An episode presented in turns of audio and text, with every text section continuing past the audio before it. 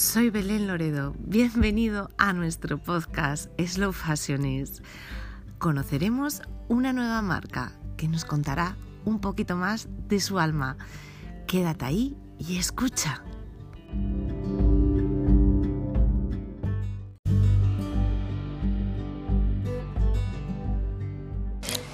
En la próxima entrevista hemos tenido ciertos problemas técnicos. Lamentamos los ruidos que se puedan escuchar, pero hemos preferido no tocarlos ni editarlos, pues perderíamos partes esenciales de la historia de la marca. Gracias y lamentamos los inconvenientes.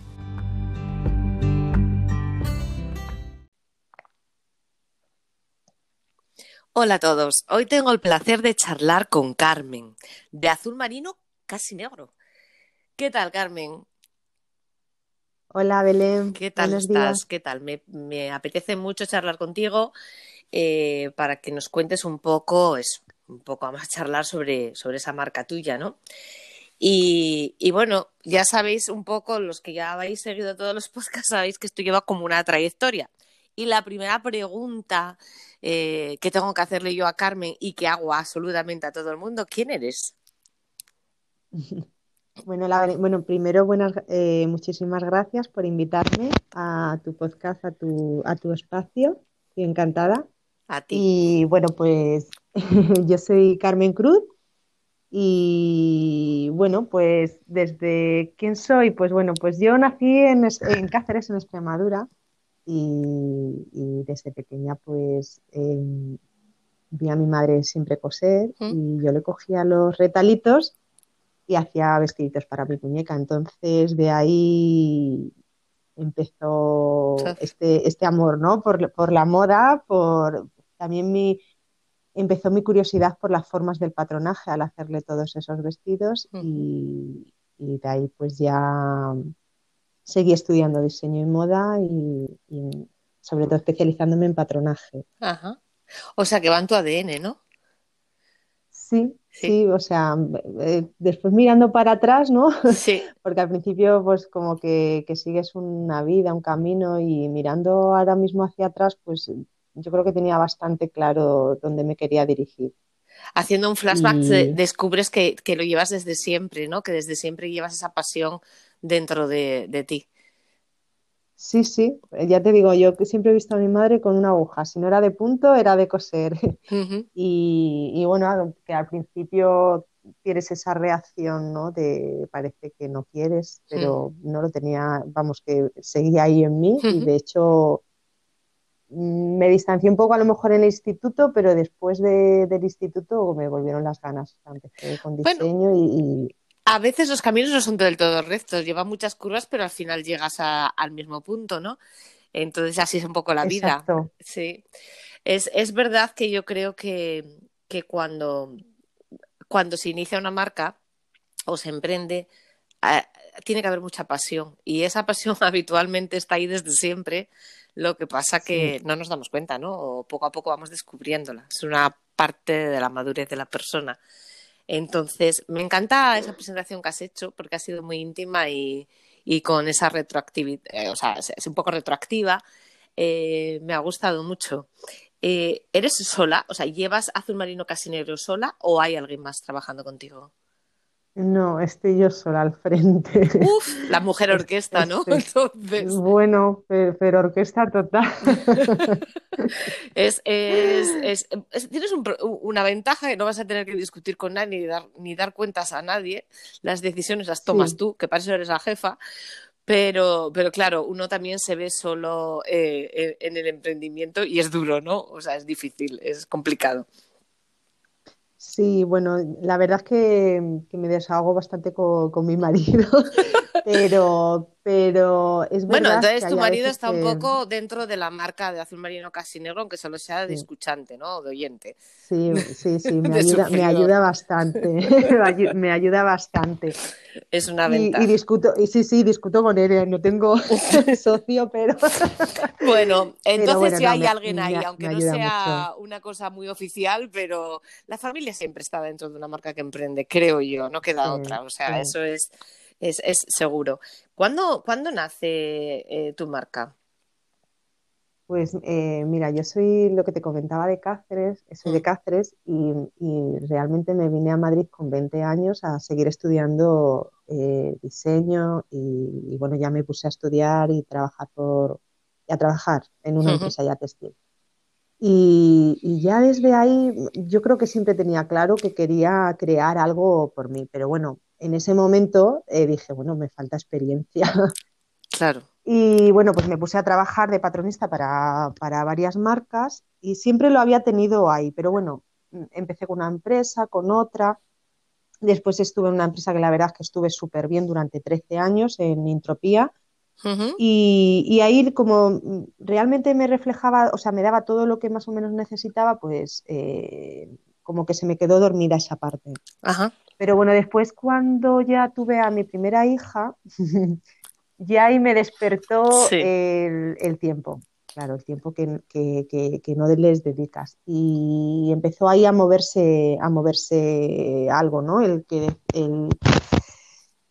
eh, sobre todo, o sea, compartir con ellos y, después, pues bueno, pues también siempre me, siempre había dicho, bueno, pues a mí esto me gusta de esta manera, de la otra, o sea, siempre he sido muy Siempre tenías oh, una opinión respecto a, lo que hacías en Intopia, ¿no? Claro, exacto. Te despertó la creatividad más aún y luego la necesidad de, crianza o de estar como madre, ¿no? Me imagino, esa otra profesión. Claro. Sí, bueno, ya con, mi segundo hijo, pues ya ahí me pedí una excedencia hmm. y empecé a crear lo que era mi marca. O sea, aparte de disfrutar ese año de, mis hijos, empecé a, a darle forma. Empecé sobre todo a hacer eh, o sea, quería tener antes de dejar un trabajo estable, quería ver si funcionaba. Y lo que hago también es asesoro a diseñadoras, o sea, con los patrones. Hago el fitting, les hago los patrones de sus colecciones, les asesoro. O sea, tienes como una doble vertiente en tu emprendimiento y una es que mantienes el trabajo a terceros, ¿no? Y luego mm, está tu propia marca. Exacto, sí, es que la verdad que me enriquece muchísimo trabajar para otros, me da a mm. veces otra visión, me, claro. pues me enriquece a todos los niveles, ¿no? Sí, sí. Y ya ahí vi que sí que tenía, digo, bueno, pues esto parece que funciona y le estoy dando forma, bueno, pues creando la marca, el logo. Ajá. o sea, que pues, ¿cuánto eh tiempo tiene como marca azul marino casi negro? Eh... Pues dos años. Dos años. Justo en noviembre del 2018 lancé la primera colección. Ajá, bueno, dos añitos ya y ya llevas una trayectoria dentro de mm. tu propia marca y ver si funciona o no. Y luego, por otro lado, es interesante, sobre todo para este podcast que lo, que lo escuchan otras marcas, ¿no? Eh, el saber que, bueno, que trabajas por... Porque un, un buen patronista, y ya sabes que yo no vengo del mundo del textil, pero bueno, algo siempre se te va pegando, ¿no? De, de toda la gente con la que te relacionas es, fundamental en una marca. O sea, es, sí, yo, yo, digo que es casi todo, ¿no? O sea, porque al fin de cuentas, bueno, es la tela es importante, los materiales que se utilizan son muy importantes, pero un patrón es todo. O sea, es la esencia, es la, es, es la el chic de la marca, o sea, lo que la diferencia realmente, esos patrones. Tal. sí, a ver, todo, una prenda o un accesorio, o sea, tiene que tener todo, ¿no? Tiene que tener un buen diseño, un buen patrón, una buena confección, o sea, eh, todos nos enriquecemos, evidentemente, pero bueno, puedes tener un buen diseño, pero si tú al ponerte la prenda no te encaja, no te queda bien, eh, está desaplomada, evidentemente... Adiós, mm, sí. Adiós, exacto. Sí. sí. la clienta no se va a encontrar satisfecha porque a fin de cuentas nosotros, yo creo que las marcas eh, Slow venden eso, experiencia de compra, calidad de, de, prendas, ¿no? Y, y, generamos fidelidad gracias a eso, ¿no? A, que la clienta esté tan satisfecha con el producto que nos ha comprado que repite y repite y repite. Y ahí el patrón juega un papel súper importante. Entonces, eh, es, es, también reseñable esto y, ahí queda para que, que, Carmen, de Azul Marino Casi Negro, pues también la podéis contactar para este, para este tema, todos los que puedan estar escuchándonos. Y eh, además el, hmm. perdona que te interrumpa, No, no, perdona tú, es tu, espacio, es tu momento. No, que además eh, a veces cuando hablamos de creatividad, ¿no? Que eh, yo cuando he trabajado de patronista, bueno, y a, y a día de hoy cuando sigo con otras marcas, me traen un dibujo, un diseño, una creación. Al final es el patrón el que te dirige a si se puede hacer eso o no o incluso a mejorarlo. Al, final la creatividad es el patrón, porque es el que te, el que te deja dónde meter un corte, dónde no meterlo, dónde aplomarlo, dónde... Eh, por eso te digo que al final una patronista es muy creativo. Es, Que hay cosas que son irrealizables. Esto sí que lo hablo yo a veces eh, cuando, bueno, ahora ya no tanto, pero eh, hubo un tiempo en que trabajaba, o sea, que alguna vez alguna cliente me dice, puedes hacer esto y tal.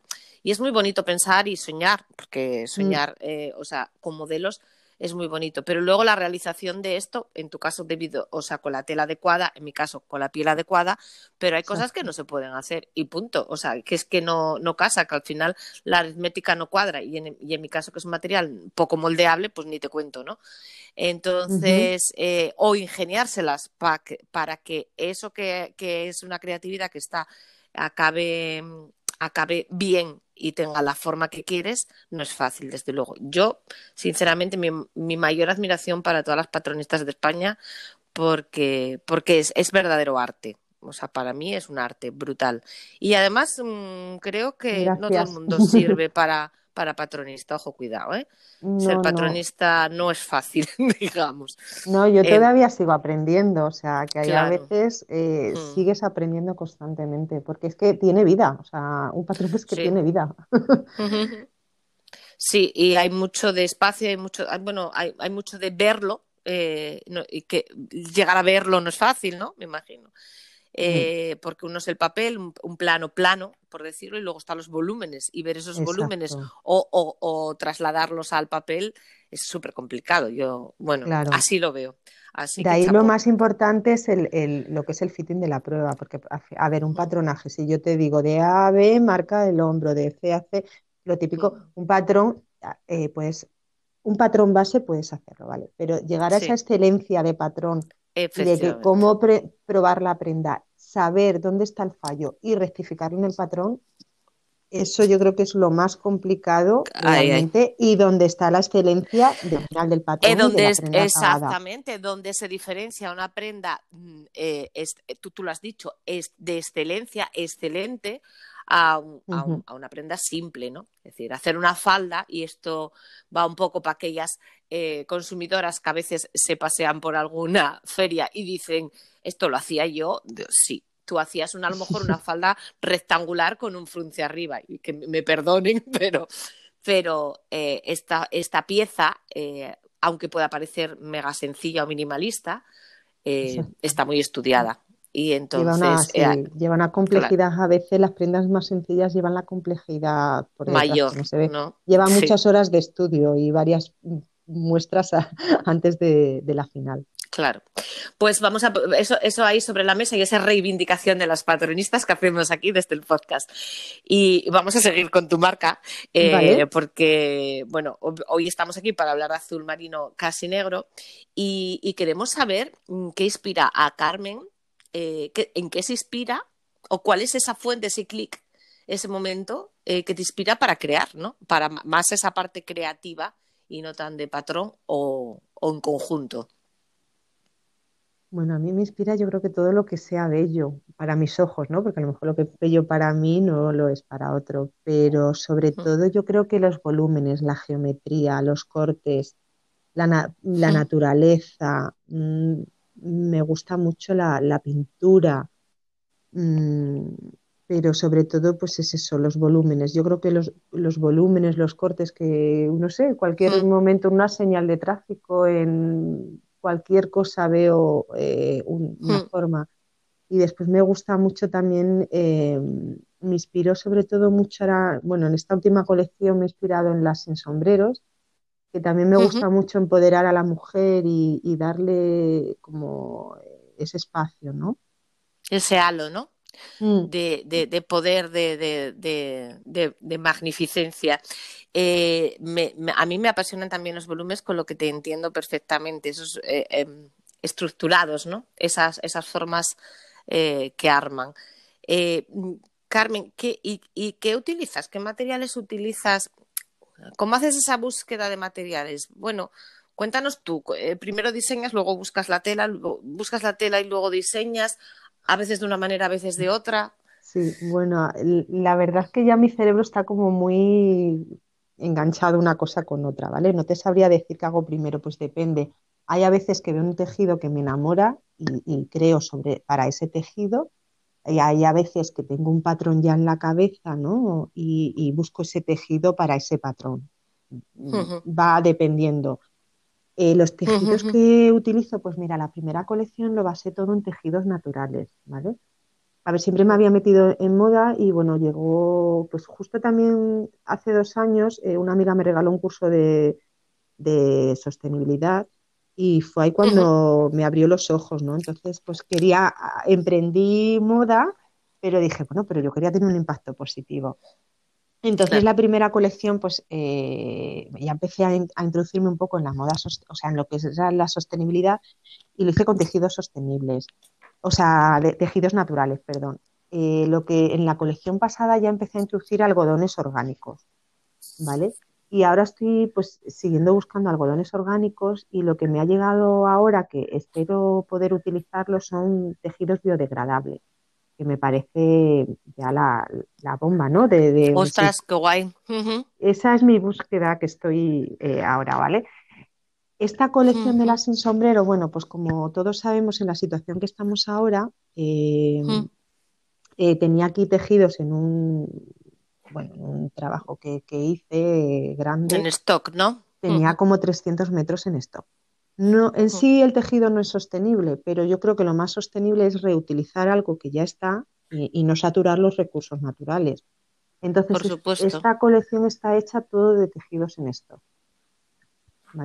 Eh, es otra forma y, es una forma muy importante porque lo que sería ridículo sería que cualquier empresa que quisiera dar un paso hacia la sostenibilidad para ello eh, quemara sus barcas, ¿no? Quemara todo el estocaje que tiene de otro producto de otro tipo. Para nada. La reutilización y, yo creo que, bajo el punto de vista de casi todos los que pasan por este podcast, es uno de los principales valores de la sostenibilidad. Reutilizar y aprovechar al máximo la materia prima que tenemos, lo que ya está aquí, lo que ya ha sido creado, antes de crear un nuevo, un nuevo textil. Me ha encantado mucho esta parte que, bueno, me ha gustado varias cosas que me, han llamado la atención que acabas de decir. Uno, que empiezas por tejidos sostenibles eh, eh, naturales, o sea, me imagino que será algodón, lino y toda esta gama. Eh, y luego eh, algodón, perdona, ¿eh? y, y, lana 100% de Bejar, paños de ah. Bejar, o sea, además tejidos hechos aquí en España. En Extremadura, Bejar, ¿no? Mm. Es, de Extremadura o Salamanca. Salamanca, pertenece a Salamanca. A Salamanca, sí. Mm. Eh, sé que está en el límite y lo conozco, pero no sabía si estaba si era de uno o de otro. Sí, pertenece a Salamanca, pero está ahí. O sea que lana de Béjar, qué, bien, ¿no? O sea, es, una, es un gran comienzo. Y, luego te has pasado al, al, algodón orgánico, porque también a mí me parece súper interesante esa sostenibilidad de utilizar un producto de proximidad. Porque si yo para obtener un producto eh, sostenible, aunque sea lo más sostenible del mundo mundial, gaste la menos agua en la producción, en su agricultura, etc., etc., etc. Tengo que ir a por él a Sudamérica, por decir algo.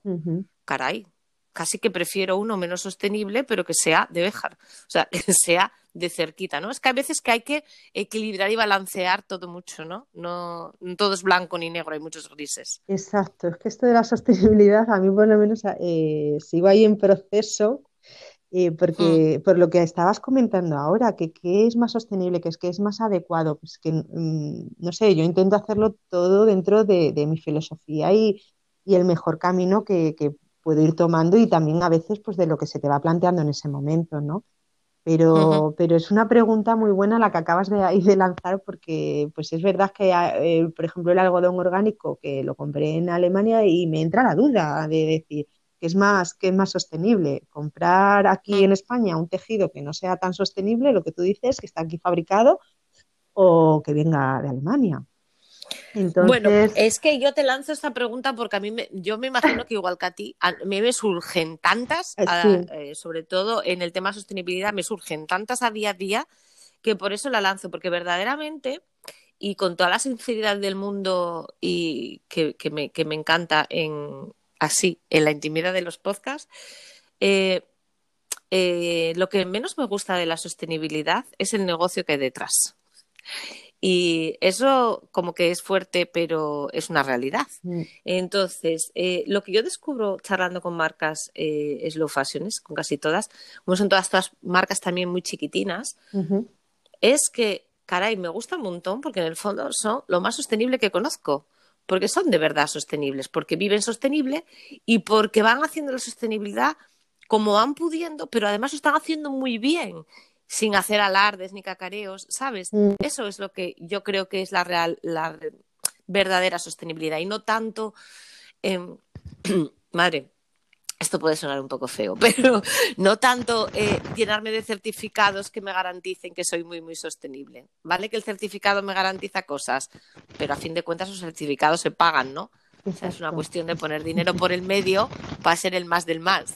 Entonces, mm, por eso yo siempre digo, es ese equilibrio, es encontrar ese equilibrio y moverte. Y hoy tendrás una colección con un tejido y mañana generas otra porque te encontraste un estocaje X que está ahí y lo usas y ese estocaje a lo mejor no es tan sostenible ese textil, pero caray, que es que está ahí. E-, eso. Te digo que, yo lo voy haciendo dentro de mi ética lo mejor que puedo. En este momento, pues mm, me ha surgido también por la situación que está todo más complicado. Mm, eh, tenía ese estocaje digo, mm, porque voy a comprar, porque son algodón orgánico, si tengo aquí 300 metros, ¿qué hago? ¿Lo tiro? Digo, eh, no, me o sea, no, no me parecía nada ético. Y, estuve ahí un poco sopesando que qué hacer, pero me pareció lo Carmen, más por algún motivo, te interrumpo un minuto, ¿por algún motivo te puede estar rozando algo el micro? Perdona, a lo mejor es que me muevo mucho, ah. gesticulo mucho. Vale, no. Intentaré quedarme quieta. no, no es, gesticula lo que quieras, pero el micro, si, que, si a lo mejor al gesticular lo rozas con algo de ropa o algo, es donde se hace. Vale, pues, pues seguro, sí, sí, seguro que lo hago. Voy a intentar, ¿vale? No, no, no, me doy cuenta. Eso, porque luego, bueno, se traslada. De todas formas, estos podcasts eh, los, los grabamos enteros y yo procuro no cortar nada porque me gustan así, al natural. Y, si hay alguna cosa como esta, alguna interrupción en la que yo detecto algo, pues se dice y punto, y el oyente lo escucha y punto también. Y, es, como una charla al natural, sin cortes ni, nada. O sea que aquí, aquí se queda todo. Eh, eh, procesos de producción, vaya, eh, es la siguiente pregunta que me toca hacerte. ¿Cómo, ¿Cómo eres? A ver, cuéntame, ¿cómo es el día a día de una prenda de azul marino casi negro? ¿Cómo, cómo va? Bueno, pues el proceso casi todo lo hago yo, eh, desde bueno, el diseño, eh, buscar de tejidos, hago el patrón, eh, corto la muestra, me confeccionan la muestra, hago el fitting, vuelvo a rectificar patrones, una vez que está ok, hago el escalado manual, también lo suelo hacer yo y, casi, de, no de todas las prendas, dependiendo, eh, también hago lo que es el corte de, toda la producción. Ya la confección sí que la suelo llevar a talleres y además este año he introducido un taller social donde em, eh, sacan a mujeres en exclusión, de o sea, en riesgo de exclusión y las empoderan a través de la costura, ¿vale? las sacan de, la prostitución y me parecía pues lo que te comentaba, ¿no? De lo sostenible y de dar valor y empoderar a, sostenibilidad social, claro. Son todos talleres aquí en Madrid, cerca de, mi estudio, por lo tanto también reduzco la huella de carbono. ¿Y qué procesos más te puedo contar? Pues eso, intento, pues al final no, no tiene mucho proceso de ir de un lado a otro, o sea, casi todo lo hago yo aquí en mi estudio y, la comunidad de Madrid. Y después ya te digo, lo llevo ya mm. al taller y, Genial, ¿no? Mm. O sea, además tienes ese valor social de, de las mujeres en exclusión, eh, que, que, es mucho, se utiliza mucho el textil o el taller textil para, para, vamos, para darles una salida, porque es bueno, una profesión que les puedes enseñar y demás. Incluso desde las cárceles se estaban haciendo algún tipo de talleres también para, para trabajar estos, estos campos.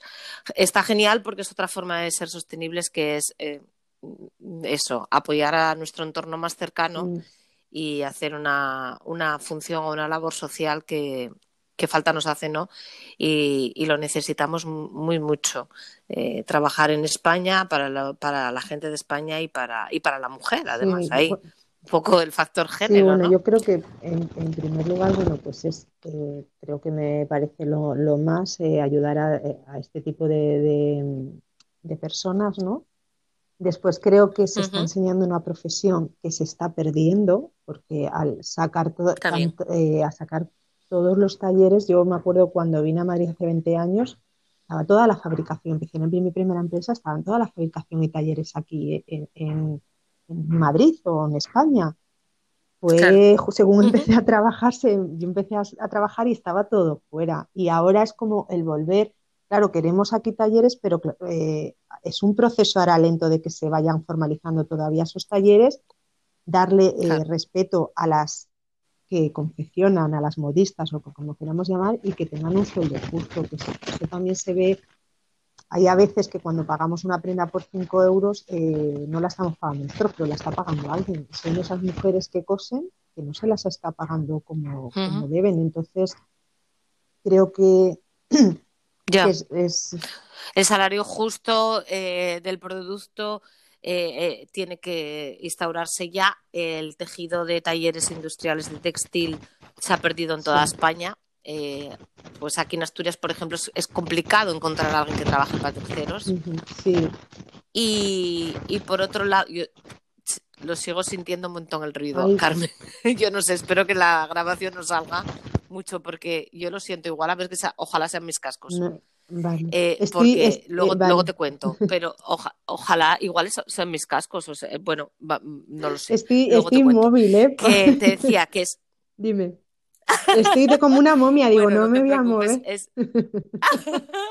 Pues entonces son mis cascos, es la conexión, porque yo lo siento, pero entonces mejor, mejor, mejor, no te preocupes, estás inmóvil como una momia. Los tengo amordazados, señores, a toda la gente con la que hablo. Qué pena. Esta va a ser el, el, el ¿cómo se dice?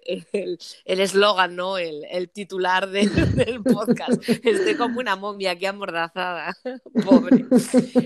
Pues que te decía que perder el tejido empresarial se pierde muy rápido y, y es muy veloz la la pérdida puede ser muy veloz, la recuperación es muy lenta, porque una vez que cierras, eh, pierdes esos profesionales. Esos profesionales no enseñan a otros. Entonces, al final vas destruyendo eso. Entonces, si eh, se reclama, y yo creo que por todas las diseñadoras que yo conozco, por lo menos en mi zona, em, se reclama siempre, siempre, siempre mano de obra cualificada en textil. Entonces es como un problema que se, que se va agrandando si no ponemos remedio. Y el remedio se pone eh, pues de una forma. Eh, si se vende ese producto fabricado en España, se generará ese tejido necesario para la fabricación. Es que todo depende de la venta. Esto es la oferta y la demanda. Entonces, si queremos recuperar todo eso que tuvimos, que tuvimos y lo hicimos muy bien, pues no queda otra de que el consumidor comience a, a volver a creer. O sea, no es, no es creer de, ojos ciegos, es volver a creer, acordarse de, de qué telas, de qué, mm, de qué prendas se consumían aquí en, en determinada época e intentar volver a recuperar esas, esas, esas prendas. Pues con un diseño mayor, más vanguardista, más europeo, seguro, porque en aquella época pues a lo mejor no éramos todos los chicos que debíamos de ser, pero ahora ya lo somos, o sea, que podemos dar la calidad y el diseño y todo. Y aquí a la muestra están las marcas que andan por aquí, que no lo hacen nada mal. Sí. Sí, además yo creo que también con la marca lo, eh, quiero es un consumo responsable. O sea, eh, yo recuerdo de pequeña que mi madre era cada temporada, eh, nos compraba X cosas y ya está. Que también ahora hemos llegado a que tenemos que tener de todo, la última moda, y, claro, y que no lo necesitamos, que no lo necesitamos. No lo necesitamos, no. Es preferible. No lo necesitamos, necesitamos prendas de calidad eh, eh, buenas y, duraderas. porque al final este tipo de prendas te las pones dos veces y es que están para tirar. Entonces, y después volvemos a, lo mismo, todo eso lo tiras y hasta que se deshace, o sea, es que estamos contaminando muchísimo, por eso... No necesitas tanto, necesitas más calidad. Lo creo que lo que hacen en la, eh, falta en muchos armarios no es más prendas, sino más calidad en las mismas. Y, eso pues, pues te, te, da la sensación de que estás haciéndolo bien, de que estás... Eh, yo creo que cada vez son más... Eh, y el crecimiento de las personas que tienen esa concepción de sostenibilidad en su consumo cada día aumenta exponencialmente. Y Europa ya lo hace hace muchos años y nosotros vamos un poco a la gaza en ese sentido, pero vamos y llegaremos. Mm. Y de aquí a 10 años a lo mejor nos reiremos de esta charla que estamos teniendo, porque esto estará ahí a lo mejor, ojalá, ¿eh? súper, súper asumido y súper eh, concienciado la gente, ¿no? Que ojalá así pues sea. Ojalá. Que, sea así. Yo creo que es el camino que tenemos que tomar porque... Hmm. Es el único que nos queda, o sea, ya es que ya no hay más opciones, o sea, ya esto ya está tocando fin, o sea que o lo hacemos o lo hacemos. Eh, en todos estos dos años que llevas aquí con tu sueño desde niña, eh, con aquello que te imaginaste vendiendo eh, vistiendo tus muñecas, que ahora es una realidad y vistes otras mujeres de la mano de otras mujeres, porque también eh, veo que es un proyecto de mujeres para mujeres, porque el hecho de que, de, que otros talleres de mujeres en exclusión te ayuden a laborar es un factor muy importante también para, ayudar al colectivo. pero ¿qué piedras y qué barreras te pudiste encontrar en este camino tuyo de estos dos años, Carmen? Pues eh, al principio ya está un poquito, eh, hay más mercado, pero al principio los tejidos, buscar tejidos sostenibles me fue muy complicado. Por eso al principio pues eran tejidos naturales, poco a poco voy haciendo un cambio. Pero al principio no había casi tejidos sostenibles, los que había te, pedían un mínimo de 500 metros, cuando yo, no, yo, no produzco 500 metros de, un tejido eh, y, muy caros. Ahora es verdad que se va conociendo más, eh, hay más eh, demanda, ¿no? Hay más producto y, bueno, ese fue yo creo una piedra al principio que quería como buscar y no, encontraba. talleres, buscar talleres, o sea, también lo que hemos hablado, ¿no? Que han cerrado tantos que es muy complicado. Y, bueno, eso de cara a lo mejor eh, la parte que más controlo, ¿no? Que es la, parte de producto, que yo vengo de, esa faceta. Después, eh, pues la tecnología, yo creo que ha sido la tecnología lo que más me está costando, ¿no? El marketing, la web, todo, ese tipo de, cosas. Pero bueno, todo eso se va aprendiendo, se va haciendo poco a poco, como puedes y bueno, a veces un poco una más Es un proceso también, pero hablas de, eso, de, proveedores, de porque siempre matizamos que los tejidos sostenibles no son precisamente baratos, pero es que además hace, o sea, si damos hacia atrás en el pasado, encontramos que eran más caros y menos accesibles. Cada vez más marcas fabrican con este tipo de textiles con lo cual cada vez hay más producción o, o, o sea, hay más mm, demanda, por tanto hay más oferta y se democratiza o se abarata un poco esa oferta. Eh, es, digamos, la ventaja, eh, va desapareciendo otro tipo de producción textil y va apareciendo esta nueva ola, porque bueno, realmente tejidos sostenibles hoy por hoy los están utilizando hasta marcas muy potentes, grandes industrias, eh, porque la sostenibilidad está de moda, ¿no? Dicen entonces, eh, todo el mundo eh, aboga por ser más sostenible cada vez más. Entonces, sí es verdad que se, que se abaratan, pero bueno, como decimos que va mucho más allá ser sostenible de, de, un tejido, ¿no? Que es, que es importante, que duda cabe. Sí. Que es importante, pero va mucho más allá. Pero sí. Piedras en emprendimiento puede haber muchísimas, me imagino eh, escollos en la producción y, de, y, falta y, y, falta de tiempo, ¿no? Sí, yo, mm. yo siempre pienso que voy corriendo detrás del tiempo. Mm. Siempre voy detrás. Que el día tiene pocas horas, ¿no? Muy pocas, yo no sé, se me pasa la mañana y digo, pues, sí. pero... es complicado. De hecho, bueno, es tan complicado que de hecho para grabar este podcast tuvimos que retrasarlo porque no se montaba uno sobre otro de las cosas que había agendado. o sea que, eh, ¿qué consejo darías a, a alguien? Bueno, si pudieras cambiar algo primero, antes del consejo, ¿cambiarías algo de, lo que hiciste hasta ahora? De, los pasos que diste con azul marino casi negro? Pues la verdad es que no cambiaría nada porque al final todo pasa por algo, ¿no? Y si en algo he errado, eso he aprendido y lo he cambiado de otra manera. Entonces, no cambiaría nada. he ido pues lo que mi instinto me ha ido llamando y, si algo, lo que te digo, hay a veces que cuando pasa algo es por algo, porque tienes que aprender algo, hmm. porque tienes que ver eso para ir por otro camino. Claro. O sea, tienes madera de emprendedora, o sea, no hay fracasos, hay aprendizajes, ¿no? Hay caídas, me levanto y sigo caminando porque he aprendido mucho en este, en este fracaso. Dicen eh, que de los fracasos suena un poco facilogo que de los fracasos se aprende más que de los éxitos. Y dices tú, bueno, ya, pero dame alguno porque tampoco, ¿no?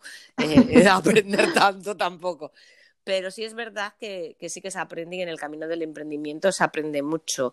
Eh, no me acuerdo ahora que era otro podcast, eh, no sé si era Raúl, el que decía de Raúl de Tribu, que decía que lo que hubiera tenido que aprender para crear la marca era tremendo. O sea, dice, si hubiera podido antes de comenzarla eh, empaparme aún más de, este mundo, lo hubiera hecho porque hay que aprender tantas cosas y tú hablabas, hay que aprender de marketing, hay que aprender de web, hay que aprender de posicionamiento, de test, de mm. todo. O sea, es, es que al final, si fuera a hacer el vestido y ya, o la falda y ya, pero, pero ¿qué va? Esa falda la hay que vender y para venderla hay que hacer muchas cosas y saber de todo eso para ponerla a la venta, buscar otros mm. mercados.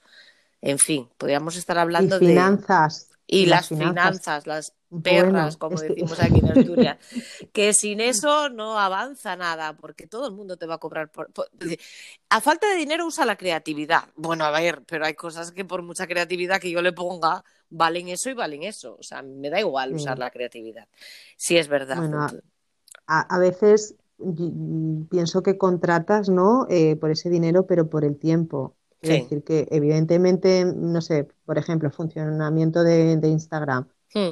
pues llegas hasta un punto, pero seguramente podrías seguir haciéndolo, pero necesitarías mucho tiempo en investigar cómo hacerlo. Pero si pagas a alguien que un poco te oriente o te diga. No, no, claro. Y por la profesionalidad de la persona que te lo va a hacer.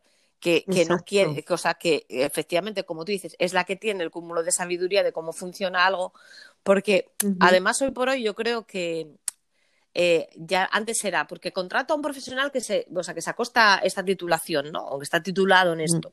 Y ahora más o menos la contratación de personal eh, para determinados sectores, eh, como es el marketing y, pues, y venta de producto, va más en quien sabe bien hacer las cosas, o sea, quien sabe mm. cómo trabaja Instagram, quien sabe cómo trabaja Facebook, que, que ya en, en, otro tipo de, de, de títulos, ¿no? O de, o de, o de tal. Y eso lo hay que pagar, obviamente, porque, porque esa persona le lleva tiempo formarse y descubrir cómo va. Entonces, claro, eh, cada uno es que tiene su parcela y su excelencia. Es, y al final, bueno, pues nos necesitamos los unos a los otros y lo que pasa que lo que has dicho, cuando emprendes no tienes dinero, pues tienes que utilizar pues claro. tu tiempo y después poco a poco, pues... Hay, hay eh, gente, yo conozco a algunas personas, conozco a alguna diseñadora asturiana que, bueno, se ha ido fuera, por desgracia, pero que el éxito de, de, su, de, su, de su éxito, vaya, dicho sea de paso, es que todas las personas que trabajaban con ella em, o que trabajan son parte de la marca, quiero decir. Ella es la diseñadora, luego, pues, eh, no sé si el equipo de ejecución textil está dentro o es contratado, desconozco, pero bueno, eh, el, social media eh, tiene parte de la empresa, el no sé qué tiene parte de la empresa. Al final formó como una especie de, holding de, o sea, de diferentes autónomos trabajando para una misma marca. y eso le ha llevado al éxito, porque todos han puesto toda la carne en el asador en lo mejor que sabían hacer cada uno amigos, ¿eh? Son, entonces, claro, ese negocio salió es estupendo. Es que tú imagínate, claro. Es una, un muy buen plan de negocio eh, y es una muy buena manera de solventar la falta de cash, la falta de, recursos al empezar. Y a fin de cuentas, el otro profesional, pues a lo mejor, si también a lo mejor no es un profesional súper demandado con un éxito brutal, pues caray, formar parte de un proyecto incipiente que te guste y en el que creas, pues también muy bonito, ¿no? Entonces, mm. pues es una forma, a veces las colaboraciones, eh, y desde aquí lanzamos la, piedra, eh, tenemos que colaborar más y tenemos que aprender a colaborar más porque colaborando podemos llegar muchísimo más lejos. Totalmente de acuerdo. Sí. Totalmente de acuerdo. a ver, y realmente estos podcasts nacen para eso, para entre todos, y esta plataforma sabes que nace para lograr esas visibilidad de cada uno y luego las posibles colaboraciones que puedan surgir entre ellos, que yo creo que es lo mejor que puede dar una comunidad.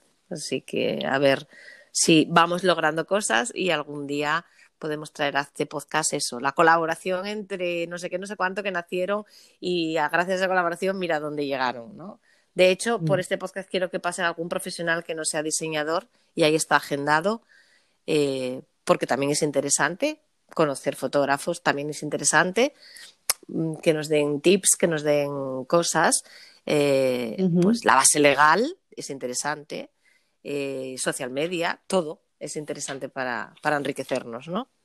Mm, y ay, que me voy, ¿eh? Tú córtame, que hablo muchísimo. Tú dime, ya Belén, ya que te estás enrollando. Yo hablo muchísimo, soy una locomotora hablando. ¿Qué consejos? Dime. Sí, sí, genial. De vez en cuando tengo que ponerme un filtro. ¿Qué consejos darías a alguien que empieza? Uy, yo dar consejo. No te gusta. no, pero yo creo que lo más importante es que te enamore eh, lo que vayas a emprender, da igual lo que sea, que te enamore la ilusión y yo creo que eso mueve montañas. y, tú seas el enamorado. Yo creo que sí, y formarte todo lo que más puedas de, en todos los campos que puedas, claro. Yo creo que la formación también es, muy importante. Pasión y formación, aparte es igual, es eh, la fórmula del éxito, ¿no? Y un poquito de suerte. Sería, ¿no? Sí, bueno, lo que dicen, que la suerte hay que buscarla, ¿no? y, yo creo que ser un gran trabajador también, o sea, yo creo que hay que trabajar mucho. Sí, sí, desde luego. La suerte, eh, lo que dices, hay que buscarla. Eh, hay que estar trabajando y dándole y con una apuesta continua eh, para que así suena esa flauta o esa suerte, te pille ahí. Porque si te pilla en otro lado, o te pilla durmiendo, o te pilla tomando un café, pues, pues ya, ya no tuviste esa suerte, ¿no? Entonces, ya, ya no cogiste ese tren. Entonces, es, desde luego el trabajo es la única eh, desde mi opinión como marca también, es la única. Sí, además a todos, escuchando a todos los que han tenido éxito o, sea, gente como mm. muy importante, yo siempre les he escuchado mucho trabajo, mucho trabajo, mucho mm. trabajo. Y es verdad, o sea, no los vemos ahí todos puestos, ¿no? Detrás, no se ve todo lo que hay detrás de... Bueno, quizá de ahí venga a veces esa humildad que se respira cuando ves a determinadas personas muy, muy grandes y decir, humilde, qué cercano. Pues humilde y cercano porque lo único que hizo fue trabajar y luchar por mm. una pasión. Y el creativo yo creo que es un poco así, ¿no? De, cercano por eso, porque es trabajo, trabajo, trabajo y después más trabajo. Sí. Pues es verdad, o sea, si sí, podría. Si alguien quiere emprender, que sepa que tiene que currar muchísimo.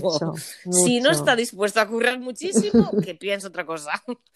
Eh, sí, mucho, pero es, verdad, o sea, yo trabajo mucho, trabajo más horas que, trabajando para para, para cuenta ajena, sí. Para cuenta ajena, o sea, lo gracioso, ¿no? Que yo quise em, que, quise no eh, conciliar con mi familia, trabajo más horas. Pero es verdad que las horas las elijo yo. ¿Vale? O sea, yo me levanto con mis hijos, los llevo al colegio, eh, los recojo. Eh, entonces, a, ya a veces me iba a trabajar y no los veía hasta por la tarde, entonces pues los veo. Pues es verdad que después me levanto a las 5 de la mañana o me acuesto a las 12, no sé, dependiendo, me voy viendo mis Está claro, las olas tienen que salir de algún sitio y entonces las vas colocando, pero tienen que salir, el, tiempo dedicado tiene que estar ahí, si no, no, la cosa no sale, está claro. Sí, pero disfruto de mis hijos todos los días. Pues mira, una creativa feliz es una creativa mejor, siempre. O sea, que al final tu trabajo se, empapa de, eso, de que estás a gusto, estás haciendo lo que quieres y, de la pasión que le pones. Eh, Carmen, ¿dónde te ves en un futuro medio largo plazo? Sueña. Sueño, vale, voy a soñar.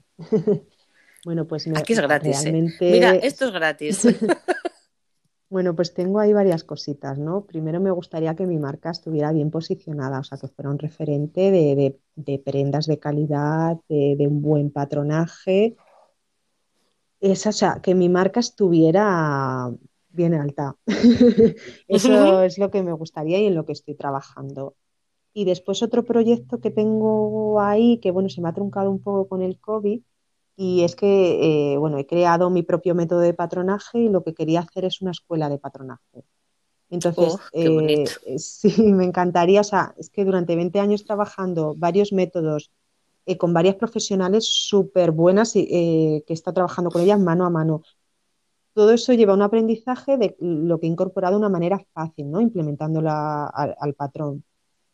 Y bueno, pues de ahí he creado como mi propio método de patronaje y lo que me gustaría es crear una escuela para poder enseñar a otros y ayudarles de una manera sencilla, porque a mí me ha costado muchísimo eh, llegar donde estoy en el aprendizaje del patronaje. No es algo muy sencillo, no es algo fácil, por lo que te decía que sí, que me dan las estructuras, pero después tienes que trabajar mucho y tener una visión muy, muy espacial, ¿sabes? Y entonces, pues creo que tengo una manera sencilla de de explicarlo. De lograrlo.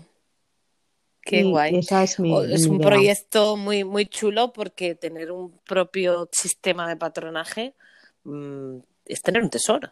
Sí, bueno, me gustaría, pues eso, pues eso que tengo yo ahí, me gustaría ayudar a otros y enseñárselo. Hmm.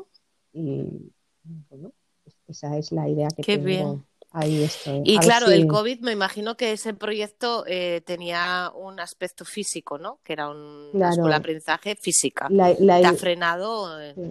La idea era presencial y bueno, ahora estoy dándole vueltas a online, pero es verdad que se pierden, creo que se pierden poco, ¿no? Eh, lo que es, o a lo mejor es que yo soy muy yo soy todavía muy analógica, lo que te dije, a mí la tecnología era la piedra que se me había puesto, yo soy todavía muy analógica, me gusta, por lo que te estaba diciendo antes que se oía, porque soy muy de asfamientos, o sea, te lo explico muy de tú a, mí y mm. quizás, bueno, es como todo, es ponerme, oye, que... Claro, eh, eh, que no nacimos, eh, yo creo que no sé, no te voy a preguntar ni cuándo, si años tienes, ni mucho menos, pero por los comentarios que estás haciendo y por la historia que nos cuentas de tu vida, ni tú ni yo nacimos en la, en la época digital. No, no, para nada. Nacimos en una época analógica, con lo cual em, esto nos lleva a tener que aprender y, implantarlo. Cuesta, no, no, no nos resulta tan fácil como las nuevas generaciones. No, no, no. Cuesta, aunque yo como me apasiona la, todo el mundo digital, porque a mí personalmente me gusta mucho. Em, no lo encuentro complicado. Creo que últimamente se han abierto tantas herramientas mm. eh, para estar, como tú dices, viéndote cara a cara, porque yo pienso que el verse, la imagen, el tal, es fundamental. Que casi todo ya es posible de forma eh, online. Llevarlo offline al online, yo creo que pocas cosas deben de quedar que no se puedan llevar y creo que pueda ser el comer o el beber o algo que, que tengan que entrar el gusto, ¿no? el gusto, el olfato. Porque yo creo que lo demás ya has alcanzado casi todo con bastante éxito. Sí, sí. bueno, y esta pandemia Lo, lo, ha acelerado abismalmente todo esto. Sí, yo creo que sí. Y luego hemos descubierto cosas como que, por ejemplo, para tener una reunión no tenemos falta de desplazarnos y perder el tiempo en ir. Sí, eso y, está genial. y la reunión funciona igual de bien que si estuviéramos en el sitio. Mm. Eh, entonces, eh, o, igual de bien o mejor, porque ganamos eso, el tiempo de ir, el tiempo de mm. venir y, demás. Entonces, yo creo que, que, también, bueno, tenemos que seguir aprendiendo y desarrollándonos por ahí y, y, no nos vamos a perder a Carmen con su escuela de negocio porque esto no, no levante o no sé cuánto tarde en levantar. Dice, pues, pues, pues si la tenemos que ver online, la vemos online y nos hace un vídeo y algo y lo vemos, pues genial, ¿no? Eh, pues nada, te deseo muchísima suerte con ese proyecto y con el de la marca Azul Marino Casi Negro también, porque con Azul Marino y Casi Negro tienes unas prendas de mucha calidad con un patronaje excelente y, vas a triunfar eh, en ello. El caso es llegar a las personas. Eh, nadie duda de la, de, la, de la calidad brutal de la pieza que puede estar seguro o que merece estar en, la, en los mejores eh, escenarios y escaparates, pero la cuestión es llegar y que te conozcan. Porque la pena es que a veces por la falta de visibilidad, ¿cuántos mega artistas quedan en el camino? Eso es lo que estamos trabajando, bueno, lo que estoy trabajando ahora, pues eh, darme más visibilidad y el buscar o ese golpe a lo mejor de suerte de estar en algún momento adecuado. Y bueno, pues ahí yo sigo, sigo, trabajando en todo ello y, y, la ilusión y las ganas pues no, no se me quitan, la verdad. Pues una servidora en todo lo que te pueda ayudar, aquí me tienes. Eh, ya sabes, yo no estoy en Madrid, estoy en el norte, estoy en Asturias, concretamente mi showroom está en Oviedo, pero bueno, estamos ahí, estamos en el mapa y, y aunque tenéis, o sea, tenéis más cosas, yo hablaba con otros, otras marcas, eh, pues los que estáis en Madrid o en Barcelona o en una mm, ciudad más tal, tenéis más cosas al alcance de la mano de lo que pueda haber en, en, por ejemplo, en mi región pero, pero el mundo digital también ha ayudado a conectar más eh, todos los creativos de todas las zonas y esto sí que también ha sido un beneficio. Así que aquí me tienes para lo que necesites. Muchas gracias, Belén. Te digo lo mismo, en lo que puedas necesitar, eh, aquí estoy. Estoy haciendo tantos amigos en Madrid que yo creo que me, que me, voy a tener que ir a hacer una tournée algún día porque hay tantas marcas de allí que estáis ubicados en Madrid, como no sabéis de Madrid, como tu caso que es extremeña, pero, pero hay tantas marcas allí, Madrid, Barcelona también muchas, que, que, cuando todo esto pase, digo, me voy a tener que hacer una tournée para, para ir conociéndoos a todos. Que hacemos un evento, Belén, hacemos un evento, nos juntamos hacemos, claro, claro, hombre, Sería mi ilusión, de verdad, porque yo, aunque lo, o, sea, lo online, bueno, de momento la idea es hacer algo online en breve, ¿vale? O sea, mira, aquí ya destapamos. Pues tengo en cabeza hacer algo online en breve en donde nos podamos reunir todos y charlar de forma conjunta para vernos las caras y conocernos y quién sabe. Me parece eh, A lo mejor surge cosas. Bueno, pues esa está ahí y, en breve la quiero hacer. A mí lo que me falta es tiempo, porque... Eh, si tengo tiempo para mi marca, pues imagínate para derivar a Slow Fashions que me está encantando lo que estoy haciendo, pero eh, requiere, es como otro proyecto que requiere otro mm. tiempo. Pero esa está. Y luego sería genial que como culme y final a toda esta pandemia que nos está machacando, eh, algún día se pudiera hacer de forma offline y, con una copa de vino o con un café en la mano. eso sería mm, brutal. Entonces, ojalá, ese es mi sueño para Slow Fashions. Ojalá lo podamos hacer algún día y vernos y pues seguro que lo, que lo vas a hacer. Estoy, eh, convencida. encantada de conoceros a, todos personalmente. ¿Te ha quedado algo que contarnos? Mira, ya hemos llegado, eh, llevamos casi una hora hablando, Carmen, 56 minutos para ser exactos hemos llegado al final de esta entrevista, espero que te lo hayas pasado genial. me ha encantado. Eh, que no hayas estado nerviosa, que ha sido lo que buscábamos, que es una charla tranquila. Estaba súper nerviosa, eh, pero bueno, es que la verdad que hablar contigo, pues es eso, como si estuviera hablando con, un amigo, con una amiga. O sea que muchísimas gracias por ser tan buena anfitriona y, hacerme sentir tan a gusto. Gracias a ti. Gracias a ti. Siempre te digo, o sea, cuando hablo con vosotros, para las personas que nos escuchen, siempre digo relax, porque esto es una charla que nos lleva donde nos lleve y que paremos donde paremos, a pesar de tener una especie de escaleta o preguntas tipo qué hay que hacer para conocer la marca, porque si no nos quedaríamos sin saber quién o qué es azul marino casi negro, pero que no deja de ser una charla como el que toma un café y empieza a divagar, que es lo más bonito de la vida, es charlar y dejarse llevar. Así que para mí ha sido un placer dejarme llevar contigo hoy. Igualmente. Eh, y te mando un fuerte, fuerte abrazo. Toda, toda la suerte, si se necesita, del mundo, porque el trabajo lo pones tú, para tus dos grandes proyectos y yo estoy segura de que algún día paseando por alguna ciudad y un pedazo de tienda voy a ver una pieza tuya en el escaparate. Esto está seguro. Muchas gracias, Belén, por Así todo. un beso muy grande, muy grande. Y aquí estamos para todo lo que necesites. Un beso y muchas gracias. Pues a ti. Chao, Carmen.